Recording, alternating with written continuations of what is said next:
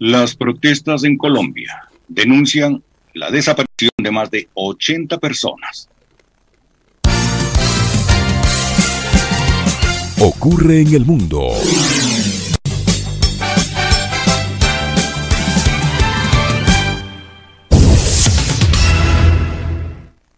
En las redes sociales el hashtag SOS Colombia nos están matando es tendencia desde la noche de este martes 4 de mayo. Vídeos y fotografías muestran la fuerte represión policial que viven los ciudadanos que aún se mantienen en las calles. En las protestas sociales contra la ya retirada reforma tributaria del gobierno colombiano han desaparecido al menos 89 personas, según las denuncias que ha recibido la Defensoría del Pueblo, que dijo este martes que hasta ahora solo dos de ellas han sido encontradas las manifestaciones comenzaron el pasado miércoles y han dejado al menos 19 muertos y unos 800 heridos, por lo que Colombia está en la mira de las organizaciones internacionales por la recurrente violación de los derechos humanos y los abusos de la fuerza pública. En Pichincha opina sobre este tema, comenta Alexis Moncayo. Siete de la mañana con 16 minutos. Yo les planteaba ayer a través de las redes sociales si es que la cobertura de estas protestas en Colombia, muy violentas, ha tenido el mismo nivel de incidencia en nuestros medios que, por ejemplo, el famoso factor Venezuela durante nuestra campaña, ¿no? Yo recuerdo, durante la última campaña electoral, yo recuerdo eh, haber visto un par de noticieros. Yo la verdad es que no veo televisión, nunca, a veces, pero procuro no hacerlo. Y recuerdo haber visto un par de noticieros durante la campaña como para, eh, digamos, ver de qué iban, ¿no? Y qué es lo que estaban haciendo y el rol que estaban desempeñando eh, algunos canales de televisión, aunque digamos, ya, sabíamos qué era lo que, lo que estaban haciendo y cuál era su papel. Pero el capítulo Venezuela el famoso modelo fracasado de, del chavismo se convirtió en uno de los temas más importantes durante los primeros bloques de los noticieros de televisión, durante todo el tramo de la campaña política en Ecuador. No queremos ser como Venezuela, Venezuela el modelo fracasado, Venezuela el país que lo único que exportó en los últimos años es migrantes, etcétera, etcétera, etcétera, ¿no? Vivimos durante más de un mes una campaña permanente sobre eh, lo que, digamos, representaba para estos medios de comunicación y el relato oficial Venezuela. Acusando además que uno de los candidatos finalistas, el señor Arauz, lo que quería era llevar al Ecuador hacia el camino de la venezolización.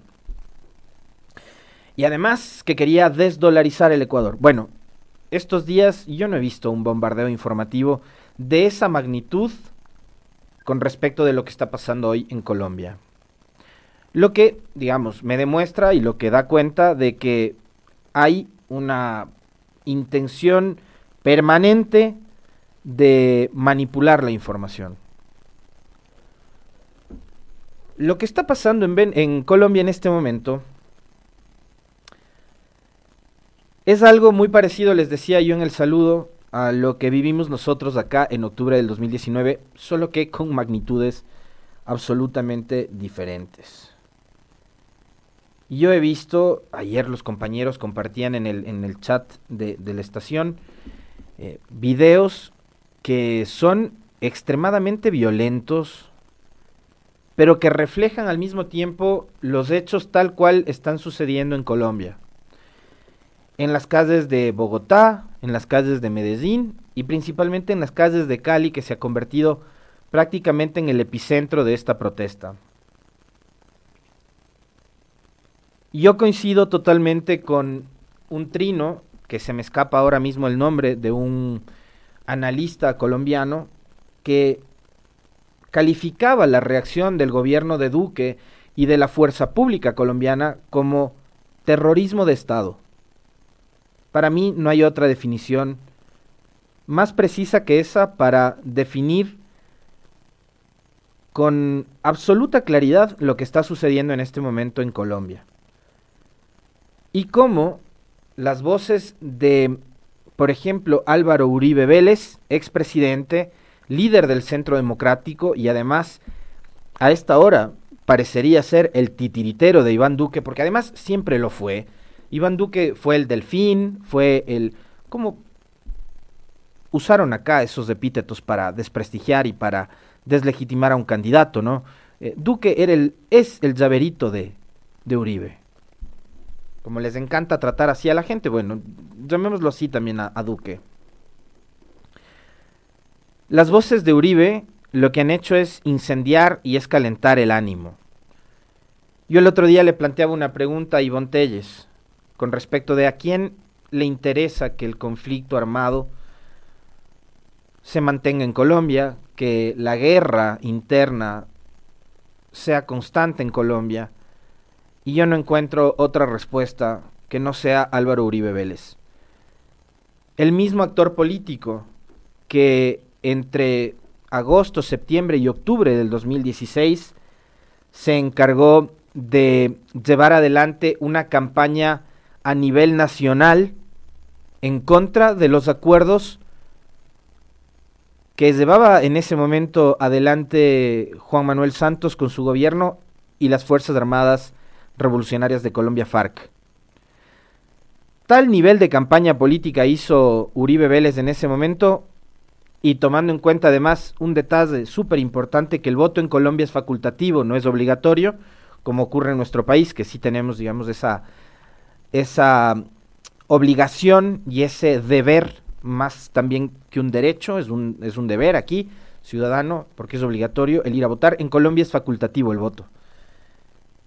Y Uribe Vélez motivó muchísimo a sus electores, a sus simpatizantes, a la gente que todavía confía en él, a ir a votar. Y votaron mayoritariamente en contra del acuerdo por la paz y en contra de ese plebiscito que había organizado el gobierno de Santos sobre el cual había una, expectativa muy grande y en el cual también fallaron las encuestadoras en Colombia, pero digamos con ese factor que no deja de ser importante, que es el hecho de que el voto es facultativo, que no es obligatorio. Y hoy esas voces, como la de Uribe Vélez, siguen todavía teniendo mucha fuerza y teniendo mucha influencia en la sociedad colombiana. Nos hacían por acá un, eh, un oyente, un televidente. Ah, es doña Nubia Enríquez. Sí, les invito a que vean la entrevista que concedió el día de ayer a la cadena CNN Álvaro Uribe. Yo no soy muy, muy seguidor del señor del Rincón. Eh, creo que arma buenos shows, como el que armó con Roldán, recordarán ustedes, o con María Paula Romo acá.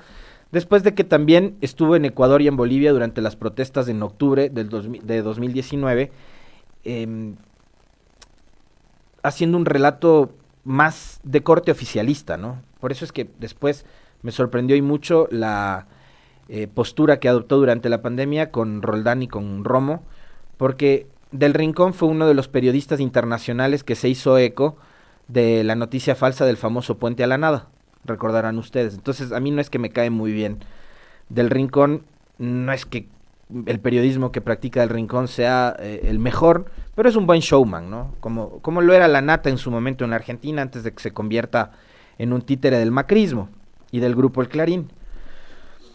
Pero ayer tuvo un diálogo bastante acalorado con Uribe Vélez, donde Uribe mostró eh, esa, esa faceta, ¿no? Que no la muestra con, con los medios colombianos, porque los medios colombianos son súper complacientes con Uribe. Y le dan digamos, una serie de concesiones como las que acá tenía el gobierno de Moreno, ¿no? Esas, esos conversatorios con periodistas de farándula donde le hacen preguntas vacías a Moreno y donde no le preguntan, por ejemplo, sobre los muertos, sobre la corrupción en los hospitales, sobre el reparto, sobre los hechos de octubre, sobre las acusaciones de haber cometido eh, delitos y crímenes de lesa humanidad durante las protestas de octubre, eh, sobre los 20 personas que perdieron sus, sus ojos durante las protestas de octubre, de las seis ejecuciones extrajudiciales de las que habla el informe para la Comisión de la Verdad y la Justicia. Asimismo actúa la prensa colombiana. Con Uribe, donde le hacen esas entrevistas eh, con una infinidad de concesiones y donde Uribe se siente un, un ¿no?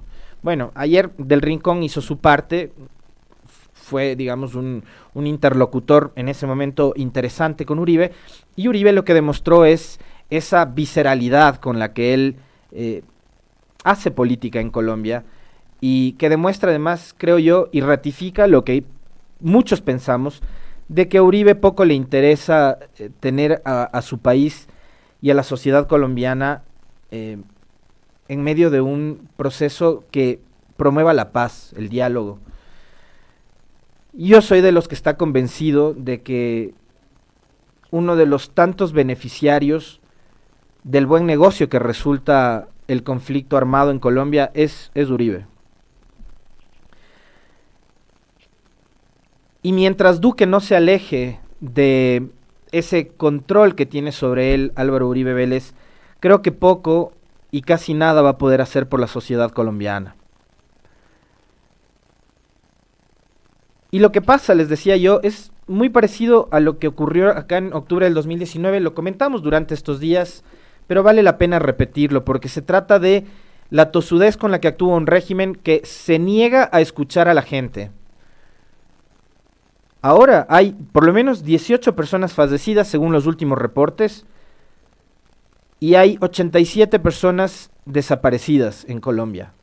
Pueden ser más, porque los datos siguen siendo no oficiales, porque tenemos entendido que lo mismo que ocurrió acá durante octubre, había esa política en los hospitales públicos, por ejemplo, eh, de ordenar a los funcionarios de los hospitales de no entregar información a los medios de comunicación sobre el número de personas que llegaban con heridas, de impactos de bombas, de golpes que sufrían por parte de la fuerza pública y demás. Lo mismo estará pasando en Colombia, sin lugar a dudas, porque además son los relatos muy parecidos, ¿no? Ayer Uribe le dijo a Del Rincón que la entrevista parecía una emboscada, Emboscada es un concepto y una definición que la usó Moreno en estos días para hablar de lo que fue su gobierno, ¿no? Y dijo que el anterior le había dejado una emboscada. Las mismas palabras, los mismos relatos.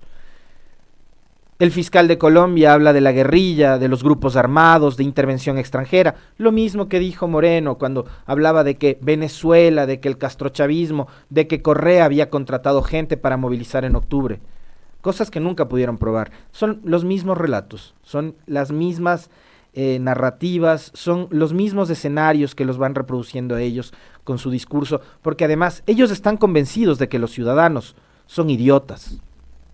Eso creen ellos, de la gente. Que se comen el cuento fácil y vemos que por ahora por lo menos el pueblo colombiano valientemente está soportando los embates de la represión de la fuerza pública en las calles desde acá lo único que nos resta a nosotros es hacer votos porque pare la violencia en Colombia. Esa violencia que además en algunos momentos también es de lado y lado, ¿no? Porque hay manifestantes que tampoco es que son unos angelitos, eso creo que lo tenemos nosotros bastante claro. Pero si la violencia es promovida por el Estado, no esperen que los manifestantes les lancen flores, ¿no?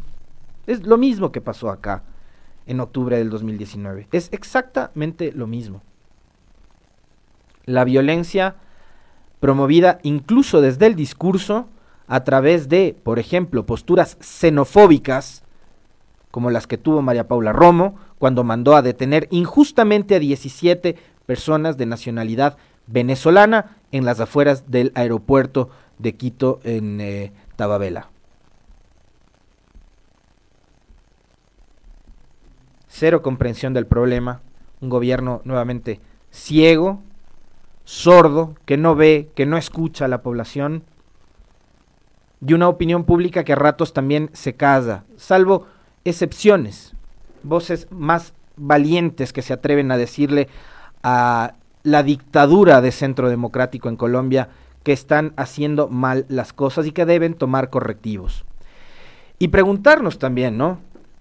¿Qué está haciendo la comunidad internacional por Colombia? ¿Están acaso organizando conciertos con el Papanatas de Miguel Bosé, con Juanes, con Carlos Vives? están organizando conciertos en Colombia por la paz, como lo hacían con Venezuela. ¿Dónde está Almagro? que anda perdido organizando foros sobre democracia en los Estados Unidos, a los que invita a hablar a María Paula Romo. ¿Qué sabe María Paula Romo de democracia? Y Moreno, ¿qué saben de democracia?